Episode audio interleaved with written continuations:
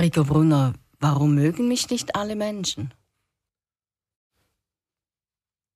Das ist eine Frage, die sich viele Menschen immer wieder stellen. Das ist eine Frage, die man sich selber immer wieder stellt. Die Antwort ist aus meiner Sicht eigentlich eine ganz, ganz einfache. Aus der Evolution heraus versucht die Natur immer wieder zu diversifizieren. Das heißt, die Natur versucht Unterschiede zu schaffen, damit aus diesen Unterschiedlichkeiten heraus die Überlebenswahrscheinlichkeit sich erhöht. Also man kann sagen, es gibt evolutionsbedingt den Mutigen und es gibt den Feigen. Und wenn der Feige stirbt, überlebt der Mutige und wenn der Mutige stirbt, überlebt der Feige. Und so ist es eigentlich auch im Leben, dass wenn ich Menschen begegne, dass ich ja nicht alle mag. Es ist ja nicht so, dass ich sage, mich mögen alle, aber ich mag nicht alle, sondern das ist eigentlich auch normal und gesund, dass ich sage, den mag ich mehr, den mag ich weniger, den mag ich überhaupt nicht. Was da natürlich die Unterschiede dann definieren ist, wie gehe ich selber damit um? Also grenze ich Menschen, die ich nicht mag, aus oder lerne ich mit diesen umzugehen? Das ist dann schlussendlich entscheidend und denke ich macht auch oder sollte auch heute unsere Gesellschaft ausmachen. Aus meiner Erfahrung kann man die Menschen, denen man begegnet, die kann man in je ein Drittel aufteilen. So grob gesagt. Ein Drittel der Menschen, die mögen einem. Da muss man nicht viel dazu tun. Da kann man sagen, okay, äh, ich lerne jemanden kennen, der gehört zum Drittel, der mich mag, und dann komme ich mit dem mehr oder weniger gut ins Gespräch und wir verstehen uns. Da gibt es den zweiten Drittel, und die sind so unsicher, ob sie einen mögen. Irgendwie ja und irgendwie nein. Und wenn dann die Situation stimmt, das Verhalten stimmt, man sich auf eine gute Art näher kommt, dann kann man einen großen Teil im zweiten Drittel überzeugen, dass sie einen mögen oder durch das eigene Verhalten sie dazu bewegen, dass sie einen mögen, obwohl sie vorher unsicher gewesen sind. Also jetzt haben wir zwei Drittel. Das erste Drittel, das mag einem, das zweite ist unsicher. Und jetzt kommen wir zum dritten Drittel. Und das, der dritte Drittel der Menschen, die mag einem nicht. Die schauen einem an und denken, hm, die Nase ist schief, der ist zu klein, zu groß, zu dünn, zu dick, was auch immer. Und da besteht eigentlich eine natürliche Antipathie. Und das, das Problem ist, dass man oft die natürliche Antipathie von dem Drittel, der einem nicht mag, dass man diese Antipathie persönlich nimmt. Und das ist aus meiner Sicht und aus meiner Erfahrung heraus evolutionsbedingt. Und wenn man den Mut hat zu sagen, okay, ein Teil der Menschen mag mich, ein Teil mag mich nicht und ein Teil, der ist so unsicher, ob er mich mag. Und das alles hat mit mir selber eigentlich nichts zu tun, sondern es ist eine evolutionsbedingte Möglichkeit oder das ist eine Möglichkeit der Evolution zu diversifizieren, zu schauen, dass sich ich sage mal, gewisse Menschen begegnen, wo es evolutionsbedingt Sinn macht und wo es evolutionsbedingt nicht Sinn macht, dass die auseinandergehen. Man kann wie sagen, auf einem Boot mag es, äh, ist, hat es nur Platz für einen Kapitän. Und somit kann man sagen, wenn dann in einer Gesellschaft, die nicht so groß ist, zwei Kapitäne sich befinden, dann beginnen die zu streiten, weil jeder will der Kapitän zu sein. Und so gibt es verschiedene soziologische Aspekte, die bewirken, ob man dann gemocht wird oder nicht. Und unterm Strich ist es eigentlich etwas Erlösendes zu sagen, sofern das eigene Verhalten einigermaßen in Ordnung ist, kann man es fast nicht beeinflussen, ob einem jemand mag oder nicht. Ich persönlich finde das sehr entspannend, nach dem Motto, ich gebe mir Mühe und wenn es nicht reicht, dann hat es nichts mit mir zu tun, sondern dann hat es mit dem Geschmack vom Gegenüber zu tun und ich muss mich ja nicht ändern, nur damit ich jemandem das Geschmack entspreche. Interessanterweise ist es ja gerade das letzte Drittel, das du erwähnt hast, das ja einen so wie anzuziehen scheint im Sinn von, dass man eben dem doch irgendwie gefallen möchte, weil man merkt, es klappt nicht. Genau, und das ist, das, das ist dann auch ein sinnloser Versuch, der dann immer in riesigen Enttäuschungen äh, mündet und der auch bewirkt, dass dann das Selbstvertrauen äh, bricht, dass man sich unsicher fühlt, weil man versucht, jemanden von etwas zu überzeugen, was ihm nicht entspricht. Und natürlich kann es sein, dass man dann emotional ein wenig verletzt ist oder dass man es persönlich nimmt, aber es ist nicht persönlich, sondern es hat mit Geschmackssache zu tun. Ich habe äh, in meinem Leben begleite mich so zwei, drei Kernaussagen, die ich persönlich ein wenig witzig finde und den möchte ich hier kurz erläutern. Ich sage immer, was kann die Spaghetti Bolognese dafür, wenn man sie nicht gerne hat?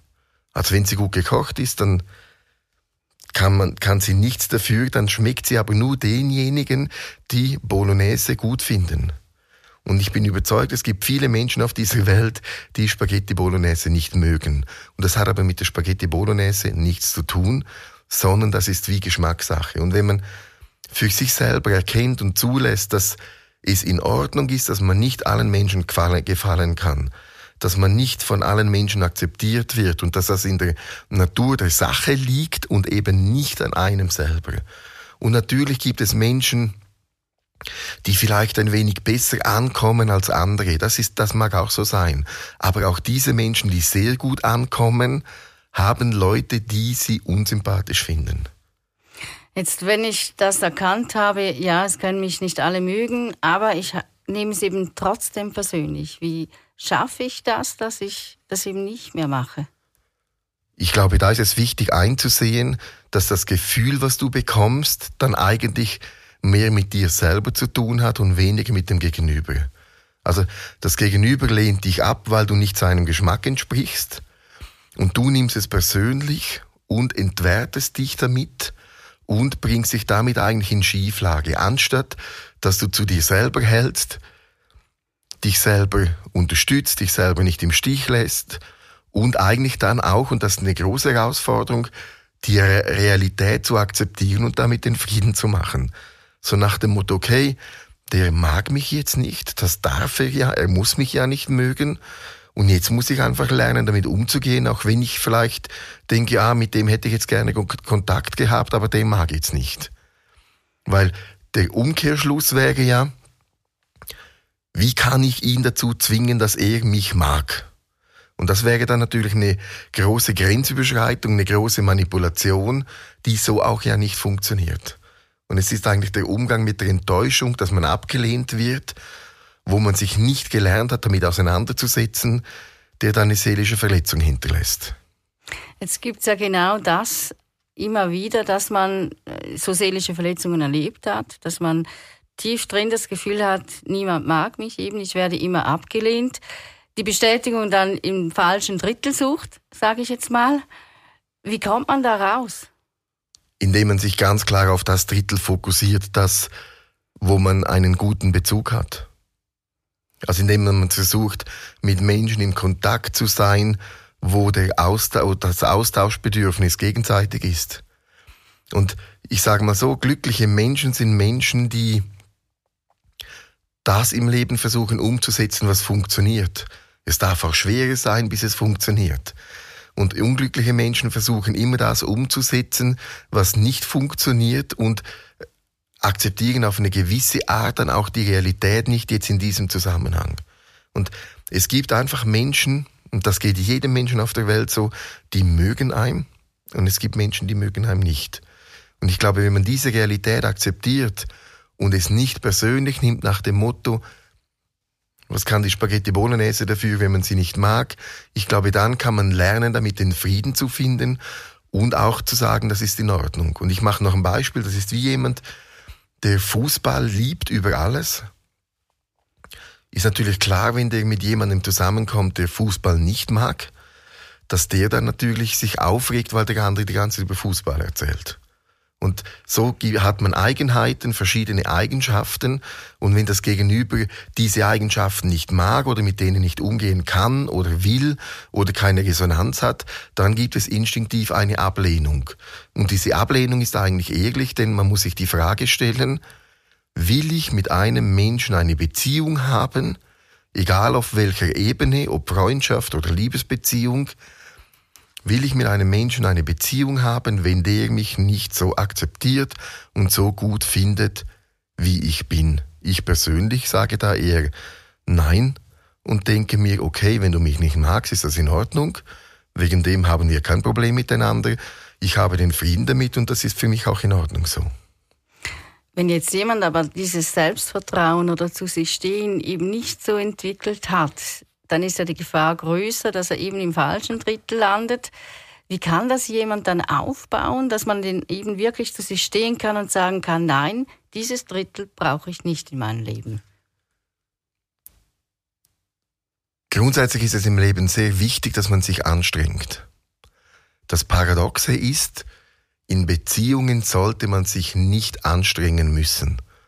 Man darf sich bemühen, man darf sich Mühe geben, aber man sollte sich nicht anstrengen müssen, jemandem zu gefallen, man sollte sich nicht anstrengen müssen, eine Beziehung aufrechterhalten zu wollen, sondern man sollte sich Mühe geben bis zu einem gewissen Punkt und dann sollte die Beziehung eigentlich funktionieren.